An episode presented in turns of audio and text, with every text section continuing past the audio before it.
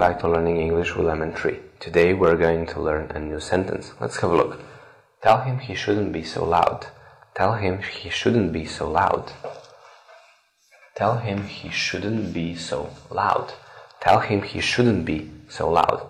We use or you use shouldn't when you want to say that something it's, is not good to be done. So it is not good to do something. Then you use shouldn't. You tell him he shouldn't be so loud. Tell him he shouldn't be so loud. Thank you for watching. See you in the next video.